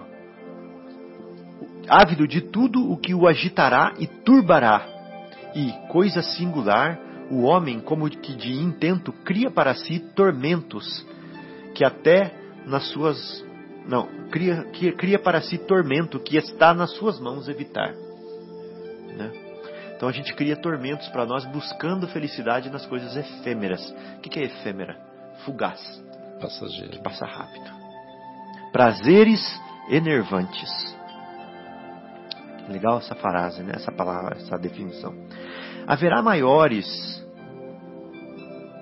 do, maiores sofrimentos dos que os que derivam da inveja e do ciúme? Para o invejoso e o ciumento não há repouso estão perpetuamente febricitantes. O que não tem e os outros possuem lhes causa insônias. O que ele não tem e que os outros possuem lhe causa insônias. É, Dão-lhes é, vertigem os êxitos dos seus rivais. Toda a emulação para eles se resume em eclipsar os que lhes são próximos. Ou seja, ele quer tampar os que são próximos, o sucesso dos outros. Toda a alegria em excitar nos que se lhes assemelham pela insensatez. Ou seja, eles querem exaltar aqueles que são insensatos como eles. A raiva do ciúme que os devora. Pobres insensatos, com efeito que não imaginam sequer amanhã talvez terão de largar todas essas frioleiras cuja cobiça lhe envenena a vida. Não é a eles, de certo, que se aplica estas palavras: Bem-aventurados os aflitos. É, não é esse tipo não de é aflição. esse tipo de aflição. Pois que serão consolados, não é a eles. Visto que as suas preocupações não são aquelas que têm no céu as compensações merecidas. Olha que lindo. Uhum que de tormentos, ao contrário, se poupa aquele que sabe contentar-se com o que tem, que nota sem inveja o que não possui, que não procura parecer mais do que é. Esse é sempre rico, porquanto se olha para baixo de si e não para cima, vê sempre criaturas que têm menos do que ele. É calmo, porque não cria para si necessidades quiméricas. E não será e não será uma felicidade a calma em meio às, às tempestades da vida? Né? É, sem sombra de dúvida. Muito, então muito aí bonito. a gente finaliza né, essa Fenelon, partezinha né? que nós lemos. Foi, Marcos? Quer falar alguma coisa? Essa parte escrita por Fenelon Ah, Fenelon. em Lyon, Sim. 1860. Então é só para sim, para coroar né, o que a gente veio discutindo aqui. E eu queria encaminhar para. Você tem mais alguma coisa do André Luiz para ler, o, João, que você pegou? Ou... Não, Não? Ah, não. tá. Então eu queria encaminhar para essa parte, para essa conclusão, né, para esse encerramento. Tem um livro que era que o Chico, um dos prediletos do Chico Xavier, que se chama Boa Nova. Maravilha. Nesse livro Boa Nova, escrito por Humberto de Campos, nós temos relatos mais íntimos das passagens de Jesus. Então, o plano espiritual, é, que tem ferramentas mais, mais adequadas, é capaz de, de armazenar, de colher informações que, de- devido à nossa dificuldade, é, nossa limitação, nós não conseguimos. Né? Então, ele traz relatos do plano espiritual, de certas passagens evangélicas, mas ricas em detalhes. E nesse livro aqui, ele traz o contexto do Sermão da Montanha. É, O que aconteceu antes do Sermão da Montanha. E é uma passagem muito interessante que acontece com Levi, Marcos. E você estava falando de Levi que teve uma que teve uma presença de espírito para captar o Sermão do Monte, para tomar nota dele com uma certa clareza, esse é Humberto de Campos. É. Ah, que legal. O João está mostrando a, a, foto do Humberto de Campos aqui pra gente. Né? É Humberto de Campos, que é um espírito, um literata brasileiro. É mesmo. É, que é. enquanto é encarnado não, não, não era é, não era espírita, né? E que depois, é, se juntando no plano espiritual aos, a, a pleiade de espíritos que trabalha com o espiritismo, né? Ele escreveu várias obras através de Chico Xavier. Eu tenho feito isso aí agora com um tio Google aí disponível uhum. à mão, né? Uhum. Sempre quando aparece assim, aí eu falo, pô, deixa eu queria ver assim um, né, a imagem dessa pessoa e é, é legal, a sensação é, é muito muito gostosa. Sim, sim, você vê que é fato, né? É, ele tá aí, ó. Tá aí. Essa era a roupinha que ele usou. É o jeitão dele aqui. É, vai falar alguma coisa? Marcos? Não, não, eu vou colocar aqui Humberto de Campos, espírito, passou a mensagem com tanta propriedade que até a própria família né, reconheceu sendo dele os textos, né? E, e, Chico Xavier teve um momento que teve que escrever com irmão X, né? Não citando mais o nome de Humberto de Campos, ele estava sendo processado por direitos autorais. Pela viúva. Pela viúva. também eu li sobre Isso é uma curiosidade da, até. No livro da doutora Marlene Nobre, lá do Meus Pedaços é. do Espelho. Ou seja, o gênero literário, que é uma identidade de quem escreve, cada um tem o seu, né, gênero literário que é que ele é, não cria dúvida que a pessoa escreveu. A própria família reconheceu sendo o texto de Humberto de Campos, né, tão rico que ele era naquela na, na, naquele aquela sequência de, de pensamento, de forma de escrita, né? Isso que é, é, é mágico, isso que nos nos põe, eu estou vendo por mim, né? É, é muito mais próximo né, do, do espiritismo, do vidas né, no, no, plano espiritual, né, a, a, comunicabilidade entre o plano espiritual e nós espíritos aqui encarnados, né, é, nos traz mais uma, uma, prova mais forte ainda, né? É, são fatos como este que você fala, puxa, eu vou ler, eu vou estudar cada vez mais para que possa entender e compreender mais um pouco do, do que está sendo passado para nós. Porque esse fato do Humberto de Campos é, é sensacional, é um exemplo muito vivo do que é comunicabilidade do plano espiritual para conosco aqui também. Eu só queria citar uma passagem rapidinho também desse livro aí, falando sobre Humberto Campos. É, teve um crítico, eu não vou lembrar o nome agora, do, um crítico literário, né? Que ele conheceu, né? Teve contato com Humberto de Campos. E, e aí o Chico já estava já nesse processo aí, né? Da, é, da, psicografia das obras, etc. E ele foi convidado. Na realidade, o Chico não queria ir, mas ele foi meio que convencido né? É, vários amigos pediram bastante, ele foi, e o crítico literário, depois ficou sabendo que também o crítico literário também foi na mesma base, assim, meio que forçaram a barra os amigos para que ele fosse lá a Belo Horizonte se encontrar com o Chico. E aí o Chico foi lá tal e psicografou uma mensagem do Humberto de Campos. E aí, a hora que terminou, o Chico falou assim, ó, é, eu esqueci o nome do crítico, né? Agora estou sem o livro aqui. Ele falou assim, Chico, ele falou assim, essa mensagem é para o senhor, doutor, tal. E aí o, é engraçado o seguinte, a hora que ele começou a ler assim tal, ele parava no meio e falou, nossa, isso daqui realmente é Humberto de Campos.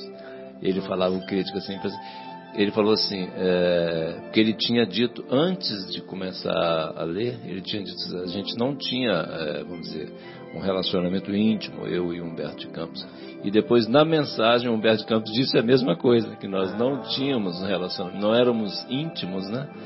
Mas, e aí o, o, o crítico lendo, ele falou, nossa, esse estilo aqui, não há dúvida nenhuma de que isso aqui é o Humberto Campos escreveu. É muito impressionante, está no livro Meus Pedaços do Espelho, lá da doutora Marlene Muito, muito lindo o livro. Então, não vai dar tempo de ler tudo, mas para a gente se situar, é, é, bom, eles estão aqui insistindo para que leia tudo, lê, acho lê, lê, precisa dar uma estendidinha. Chama assim o Sermão do Monte.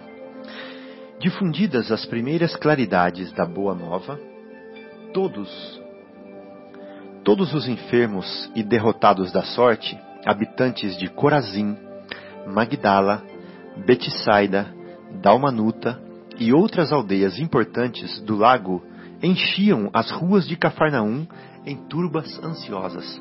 Olha como ele já localiza a gente. Já dá para imaginar, né? É verdade. Ou seja, ele foi falando de várias cidades ao redor do lago, né? E mostrando que as pessoas dessas cidades ouviam falar do mestre e vinham para Cafarnaum para poder ter com ele. Os companheiros do mestre eram os mais visados pela multidão, por motivo do permanente contato em que viviam com o seu amor. Por motivo. Ah, não, exato. De vez em quando, Filipe era assaltado em caminho por uma onda de doentes. Assaltado é, não é no sentido que a gente sabe hoje. Era parado, né? né? Parado, é. por uma onda de doentes. Pedro tinha a casa rodeada de criaturas desalentadas e tristes. Todos queriam o auxílio de Jesus, o benefício imediato da sua poderosa virtude. Aos primeiros dias do apostolado, um pequeno grupo de infelizes procurou Levi, que a gente estava falando. Na sua Levi é Mateus, né, que escreve Mateus. os evangelhos. Uhum. Procurou Levi na sua confortável residência. Ele era cobrador de impostos, né? Ele era diferente do Pedro, que era aquela casinha simples. Ele, ele vivia numa casa confortável. Bem remunerado. Esse pequeno grupo de infelizes desejava explicações sobre o Evangelho do Reino, de modo a trabalharem com mais acerto na, na observância dos ensinamentos do Cristo. O coletor de impostos da cidade manifestou certa estranheza. Então essas pessoas que, que o procurou queriam trabalhar no Evangelho do Reino, queriam entender e queriam trabalhar.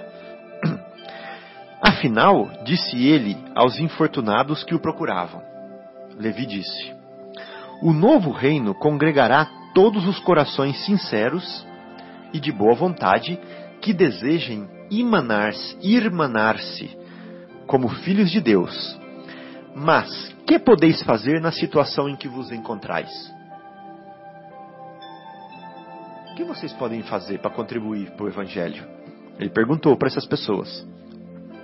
E dirigindo-se a três deles, seus conhecidos pessoais, falou assim: Que poderás realizar, Lisandro, aleijado como és? Então ele está pegando e falando assim: um aleijado não pode ajudar na implantação do evangelho no mundo. O que você pode fazer? Né? E tu, Aquila, que não foste abandonado, não, que, que não foste abandonado pela própria família sob o peso de sérias acusações, ou seja, sua família te isolou porque você é acusado de sérias coisas. É, o que, que, que, você, que, que, você quer aqui? Como né? você tem moral para falar do evangelho, para pregar o evangelho, né? E tu, Pafos, acaso edificarias alguma coisa com as tuas atuais aflições? Então, olha só o que, que Levi está fazendo. Os interpelados entreolharam-se cabisbaixos humilhados. Somente então chegavam a reconhecer as suas penosas deficiências. A palavra rude de Levi os despertara. Tomara-os uma dor sem limites.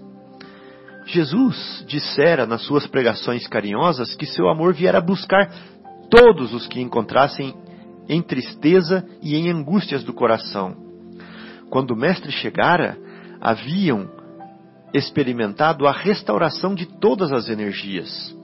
Jubilosos guardavam as suas promessas relativamente ao Pai justo e bom, que amava os filhos mais infelizes, renovando nos corações as esperanças mais puras. Eles já estavam exaustos, mas a lição de Jesus lhes trouxera novo consolo às almas desamparadas de qualquer conforto material. Queriam ser de Deus queriam vibrar com a exaltação das promessas do Cristo. Porém, a palavra de Levi naquela hora novamente os arrojara à condição de tristeza. Um balde de água fria, né? Um balde de água fria neles. Como que eu vou poder trabalhar para o mestre então? Parece o contrário de tudo que o mestre falou. O grupo de pobres e infortunados retirou-se em desalento. No entanto, o mestre pregaria no monte aquela tarde. Eles sabiam que eles iam pregar aquela, que ele ia pregar aquela tarde no monte. E quem sabe ministraria os ensinamentos de que necessitavam. Vamos lá, pelo menos escutar o mestre mesmo assim, né? Vamos Já tentar. que a gente não pode ajudar, É, vamos, vamos pelo menos escutar o mestre de novo. Uhum. Bom, terminou a introdução. Decorridos alguns instantes, Jesus, em companhia de André, deu entrada à casa de Levi, onde se puseram os três em animada palestra. Jesus, André e Levi. O coletor de impostos, a certa altura da conversação, a sorrir ingenuamente, relatou a ocorrência, terminando alegremente a sua exposição com estas palavras: Que conseguiria o evangelho do reino com esses aleijados e mendigos? Ele falando para Jesus. Ou seja, ele achou que ele fez uma coisa certa, né? Na ingenuidade dele. É. Como que eles vão ajudar no Evangelho? Mas, lembrando-se de súbito que os demais companheiros eram criaturas pobres e humildes, só ele que não era, né? Acrescentou: É justo que esperemos alguma coisa dos pescadores de Cafarnaum. É justo que esperemos dele. Ele está com medo do Pedro, né? É justo que esperemos alguma coisa dos pescadores de Cafarnaum. São homens fortes e desassombrados, e o bom trabalho lhes cabe. Não vejo, porém, como aceitar contribuição desses desafortunados e vencidos que nos procuram. O humilhado lá, o cheio de atribulações, o aleijado. Jesus, e agora vem. Jesus fixou o olhar no discípulo, discípulo, com profundo desvelo. Imagina o olhar de Jesus, com profundo desvelo. Nossa. E falou com bondade, batendo-lhe levemente no ombro. No entanto, Levi, precisamos amar e aceitar a preciosa colaboração dos vencidos do mundo. Se o Evangelho é boa nova, como não há de ser mensagem divina para eles, tristes e deserdados na imensa família humana? Os vencedores da terra não necessitam de boas notícias. Nas derrotas da sorte, as criaturas ouvem mais alto a voz de Deus. Buscando os oprimidos, os aflitos e os caluniados, sentimos-los tão unidos ao céu nas suas esperanças que reconhecemos na coragem tranquila que lhe revelam um sublime reflexo da presença de nosso Pai em seus espíritos. Já observaste algum vencedor do mundo com mais alta preocupação do que defender o fruto da sua vitória material? É verdade. Os outros que estão prontos, né? Para a mensagem renovadora. Os vencedores do mundo não estão prontos. Levi sentia-se comovido e, aproveitando a pequena pausa que se fizera, exclamou desapontado: Senhor, as minhas observações partiram tão só do meu intenso desejo de apressar a supremacia do Evangelho entre os que governam o mundo. Ou seja, eu quero ir nos poderosos, quero que eles estejam do nosso lado, para apressar o Evangelho, né? A boa nova. Jesus responde assim: Levi, quem governa o mundo é Deus. E o amor não age com inquietação. Agora imaginemos, Levi, agora vem uma lição. Agora imaginemos, Levi, que os triunfadores da terra viessem até nós, ensarilhando suas armas exteriores. Figuremos alguns generais romanos, romanos chegando a Cafarnaum com os seus troféus numerosos e sangrentos, afirmando-se desejosos de aceitar o evangelho do reino de Deus e oferecendo-se para cooperar em nosso esforço. É isso que o Levi queria, né? Certamente trariam consigo legiões de guardas e soldados, funcionários e escribas, carros de triunfo, espadas e prisioneiros, e escravos. Começariam protestando contra as nossas pregações pelas estradas desataviadas da natureza, por não estarem no íntimo desarmados das vaidades das vitórias. Edificariam suntuosos templos de pedra, em cuja construção lutariam duramente por hegemonias inferiores. Uns desejariam palácios soberbos, outros empreenderiam a construção de jardins maravilhosos. Recordando a ação das espadas mortíferas, talvez pretendessem disputar a ferro o estabelecimento do reino de Deus, exterminando-se reciprocamente por não cederem uns aos outros em seus pontos de vista. Desde que, é, isso é uma profecia. Desde que cada vencedor se julga no mundo com maior soma de direitos e de importância. A pretexto de lutarem em nome do céu, espalhariam possivelmente incêndios e devastações em toda a terra. E seria justo, Levi, trabalhássemos por cumprir a vontade do nosso Pai, aniquilando os filhos, os seus filhos, nossos irmãos? Em nome de Deus, né? Em nome de Deus. Não faz sentido. Eu estou até arrepiado aqui. É verdade. É uma profecia, né? Aconteceu isso. Tudo E está acontecendo. É. O apóstolo os ouvia assombrado em face da profundidade de sua argumentação. Mas o mestre continuou. Até que a esponja do tempo absorva as imperfeições terrestres, diante de séculos de experiência necessária, os triunfadores do mundo são pobres seres que caminham entre tenebrosos abismos. Esses são os triunfadores do mundo. Porque é triunfo para o espírito imortal, né? É. É imprescindível, pois, essa é a parte, uma parte muito importante. É imprescindível, pois, atentemos na alma branda e humilde dos vencidos. Para os seus corações, Deus carreia bênçãos de infinita bondade. Esses quebraram os elos mais fortes que os acorrentavam às ilusões. A dor quebrou os elos que o acorrentavam às ilusões. E esses marcham para o infinito do amor e da sabedoria. O leito de dor, a exclusão de todas as facilidades da vida, a incompreensão dos mais amados, as chagas e as cicatrizes do espírito são luzes que Deus acende na noite sombria das criaturas. Lindo, né? Lindo. É poético, não é? É. Por, isso, por isso que tinha que ser Humberto de Campos. É. Levi, nossa, Levi, é necessário amemos intensamente os desafortunados do mundo, Levi. Suas almas são a terra fecundada pelo adubo das lágrimas e das esperanças mais ardentes, onde as sementes do Evangelho desabrocharão para a luz da vida. Nossa. Que coisa linda. Eu vou ler de novo, tá? Para vocês, amigos que estão ouvindo o programa agora e se sentem aflitos, se sentem sofredores, eis aqui um consolo. O leito de dor, a exclusão de todas as facilidades da vida, a incompreensão dos mais amados, as chagas e as cicatrizes do espírito, são luzes que Deus acende na noite sombria das criaturas. Levi, é necessário amemos intensamente os desafortunados do mundo.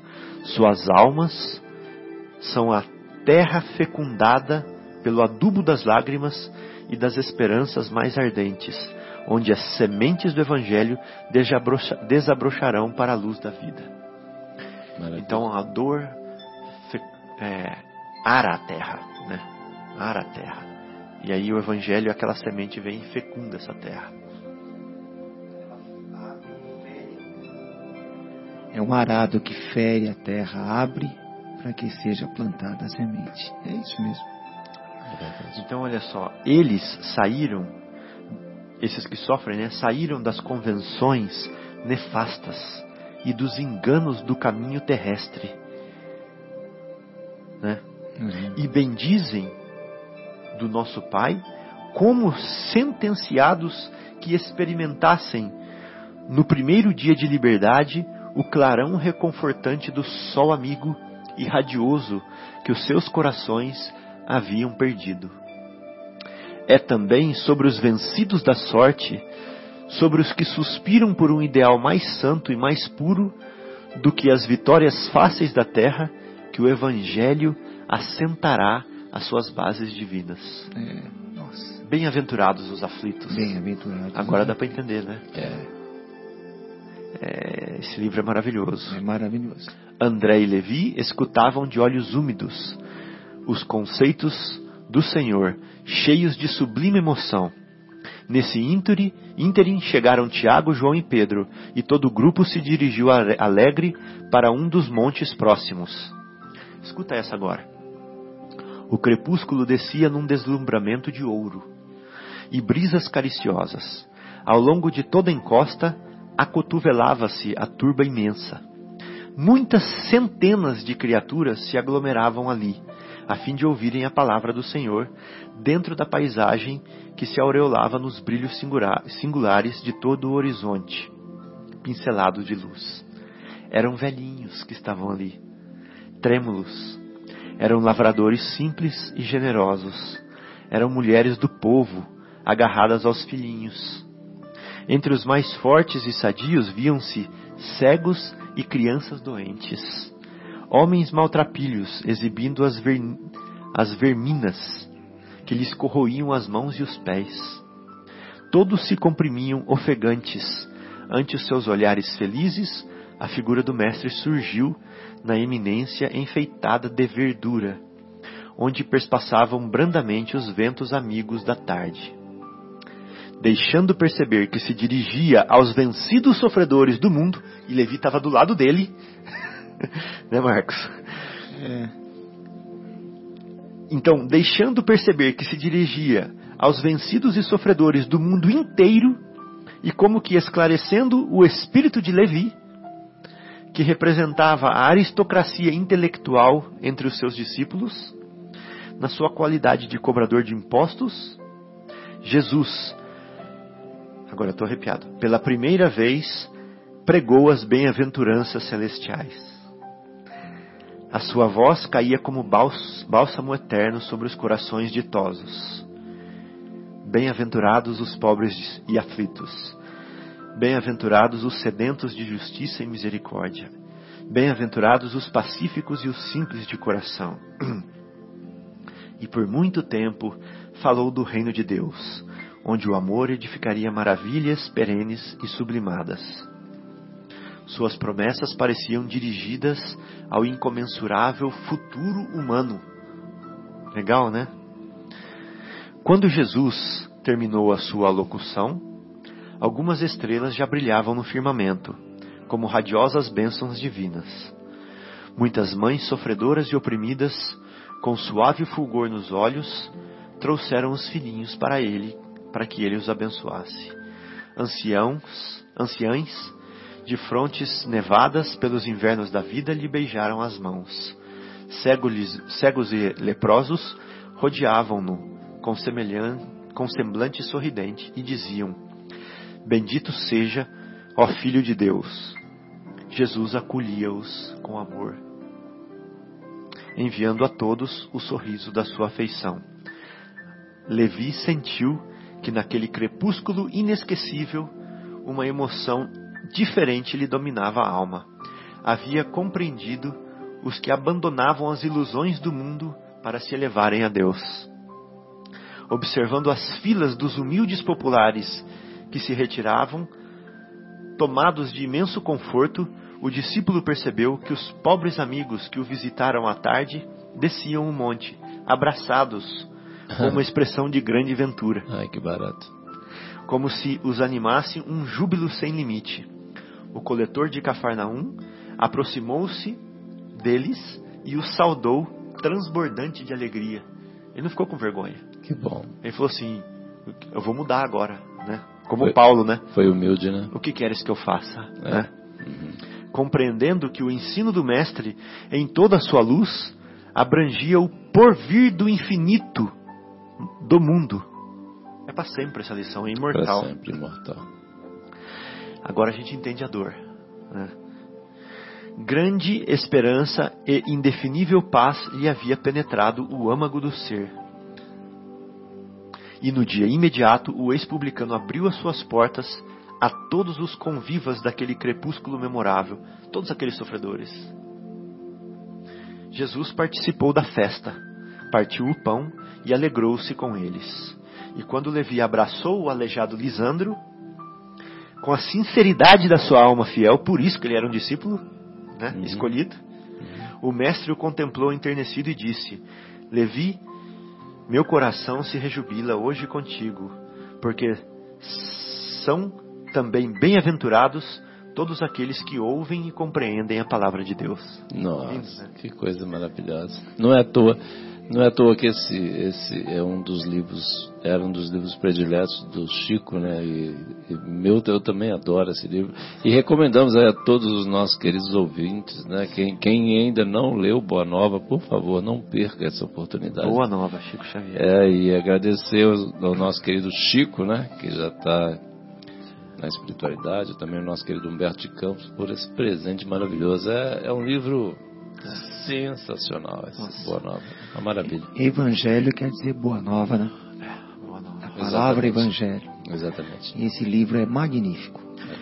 Magnífico. É, então, se nós estamos, se nós nos sentimos esses aflitos, né?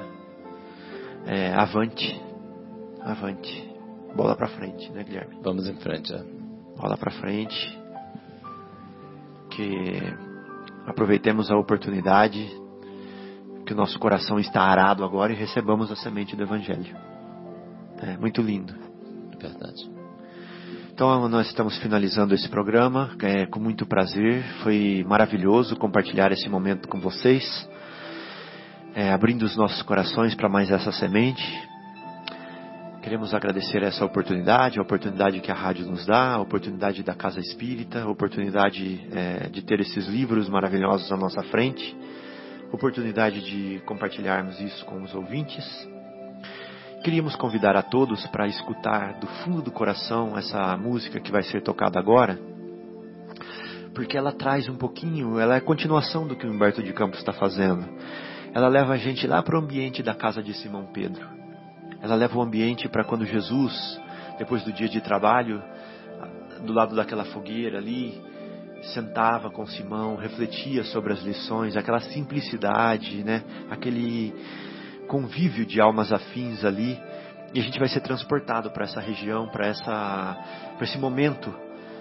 E eu quero dizer a todos, né, fazer uma como chama isso, uma testemunho que eu uso essa música para começar o evangelho no lar na minha casa. Até hoje já faz mais faz muitos anos que eu uso essa música.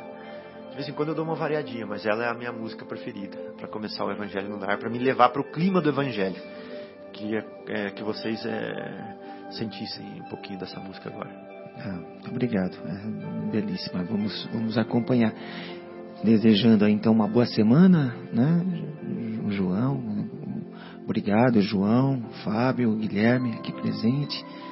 É, uma boa semana a todos, é, a todos os nossos queridos é, familiares, amigos e a todos os ouvintes que estão aqui conosco. Uma boa semana, fiquem com Deus. Até a próxima sexta. João? É, boa noite, amigos queridos. Foi um prazer enorme estar aqui com vocês. E novamente recomendo, é, igual eu estava comentando com o, o, o, pessoal aqui, né, esse livro Boa Nova nos faz assim. É, Humberto de Campos tem esse poder de nos transportar como se a gente estivesse batendo um papo, participando de uma roda de conversa de amigos, assim, com, com Jesus. É muito maravilhoso. Não percam essa oportunidade. E desejo a todos né, uma boa noite, é, que fiquem com Deus, todos os amigos, ouvintes, familiares. Fiquem com Deus. Uma ótima semana. É, e nós vamos aproveitar essa música para fazer a nossa prece de encerramento aqui. E queríamos convidar os ouvintes para fazerem uma prece também enquanto escutam a música, escutando a música.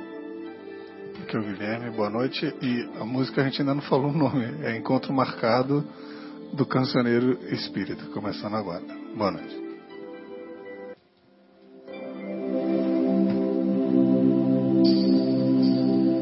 Ao anoitecer.